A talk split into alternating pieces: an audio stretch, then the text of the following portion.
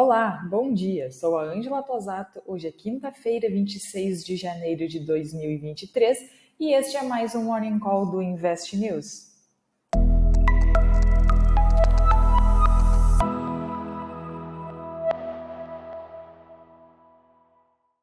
As ações de Hong Kong saltaram nesta quinta-feira, registrando ganhos no primeiro dia de negociações do ano com ações locais acompanhando o avanço de outros mercados à medida que o mercado retoma do feriado de três dias do ano novo lunar. O índice de referência de Hong Kong, o Hang Seng, subiu 2,37%, marcando o nível mais alto desde 2 de março de 2022, diante do otimismo com o consumo devido ao turismo. Já os mercados da China continental serão retomados somente na próxima segunda-feira.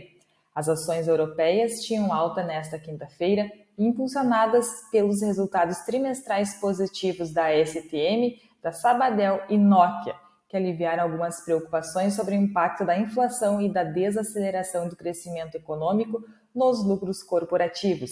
Na sessão anterior, os fracos resultados da Microsoft acenderam um alerta sobre as perspectivas do setor de tecnologia enquanto investidores continuavam preocupados que os bancos centrais ainda não estão perto de interromper o aumento de taxa de juros. No, começo do dia, o DAX operava em alta de 0,33%, o FTSE avançava 0,26% e o CAC também em alta de 0,79% e o Eurostox também registrava alta de 0,58%.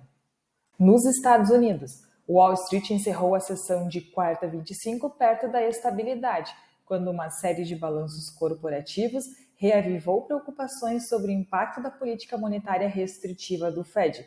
A temporada de balanços do quarto trimestre acelerou, com 95 das empresas do S&P tendo reportado.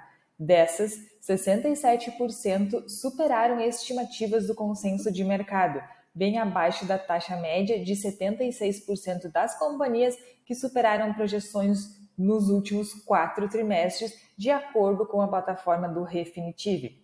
O relatório sobre o PIB americano do quarto trimestre, onde o Departamento de Comércio divulga nesta quinta-feira, pode marcar o último trimestre de crescimento sólido, antes dos efeitos do aperto monetário do Fed, que é a mais alta desde o fim de 2007.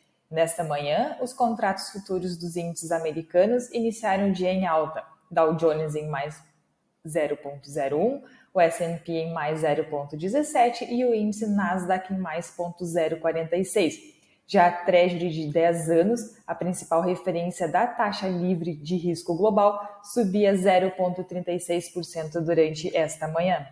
No Brasil, o Ibovespa fechou em alta de 1,1% na sessão da última quarta-feira, 25, aos 114.270 pontos, ultrapassando pela primeira vez no ano os 114 mil pontos em um movimento embalado por estrangeiros. O volume financeiro foi de 22 bilhões em uma sessão marcada pelo feriado na cidade de São Paulo.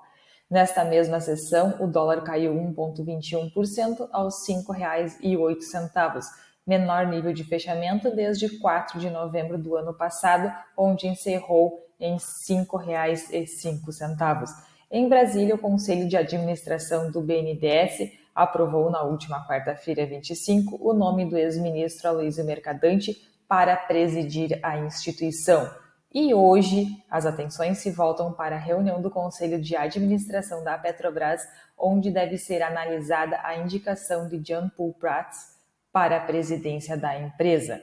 Com isso, encerramos o Morning Call de hoje e deixamos o convite para vocês acessarem este e os demais conteúdos produzidos pelo Invest News no endereço investnews.com.br.